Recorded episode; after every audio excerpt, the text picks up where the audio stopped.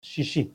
Ahora tenemos la ley de la Shemitah. Shemitah es el séptimo año del ciclo de los seis años que dijimos que se trabaja, el séptimo Shemitah. Este año Shemitah no se puede trabajar el campo, y eso es en otro lugar. Aquí en este, en este, en este lugar, en la Perashá, lo que vamos a hablar es de los préstamos. Cualquier préstamo monetario que uno le da al otro, en el año de Shemitah se corta, y no solo se corta, hay prohibición de cobrárselo al deudor. Esto solamente con judíos. A un goy se le puede seguir cobrando. Y dice que si uno, si uno cumple esto y no cobra lo que, está perdiendo supuestamente, eso es lo que te va a traer la bendición y vas a tener más todavía. Tú vas a poder prestar a más gente y nadie, tú no vas a necesitar que nadie te preste nada. Todo lo que necesites lo vas a tener para, comprarlo. Después sigue la mitzvah de la tzedakah, que es la caridad. Tenemos, si tenemos una persona que no tiene dinero, tenemos una mitzvah, una ley de ayudarlo, no hacerlo millonario, pero sí darle lo que necesite. Si es una persona que antes tenía mucha plata y lo perdió todo y estaba acostumbrado a una vida un poco más alta, sí hay, que, sí hay una mitzvah de darle a él lo que él necesita, que es lo, lo, que él tenía, su costumbre, lo que él tenía acostumbrado, y llevarlo a ese nivel. Pero una persona que depende del nivel de cada persona, entonces así se le daba. Ahora, ¿qué pasa? Uno a veces no tiene suficiente para dar a todo el mundo.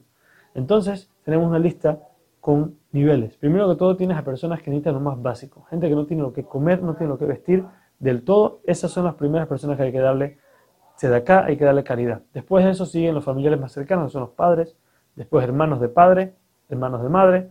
Así sigue con los pobres de la ciudad de uno donde uno vive. Y por último, pobres de cualquier de otra ciudad.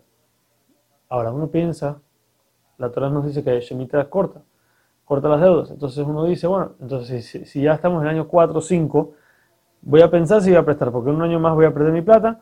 Dice la Torah, no puedes hacer eso. Es una prohibición de la Torah no prestar por miedo a que la Shemitah lo corte. Y dice que no te preocupes, tú préstalo y máximo si se corta, como dijimos antes, eso es tu, eso es tu bendición, eso es lo que te va a traer más bendición todavía. Por último, tenemos la ley de el esclavo y la esclava hebreos que si una persona, un hombre, robó y no tiene cómo pagar, el Bedín, el tribunal, lo vende como esclavo. Asimismo, una niña, que ya no se vende por cuando robó, sino que el padre puede venderla como esclava antes de los 12 años, mientras ella es chiquita todavía, puede venderla como esclava. Estos dos esclavos trabajan un máximo de 6 años, que es hasta que llega la Shemitah, y en Shemitah salen libres. Un punto aparte, la, la niña sale libre no solamente en ese momento, si antes de eso ella llega a madurar, o sea, llega a los 12 años donde ya madura y se vuelve una mujer grande, también sale libre. Ahora, ¿qué pasa si el hombre llegó a la Shemitah y dice, no, yo me quiero quedar? Dice la autora, se puede quedar hasta el año de Yovel. Yovel es el año 50. Si tenemos 7 años de Shemitah, después de 7 veces el ciclo de 7 años, el año que viene, el año 50, es el año de Yovel. En ese momento todos los esclavos salen libres, aún los que quisieron quedarse con su dueño tienen que salir. Eso solamente con el hombre. La mujer no tiene esa opción. Ella tiene que salir o en el año de Shemitah o cuando madura la primera que llega de las dos.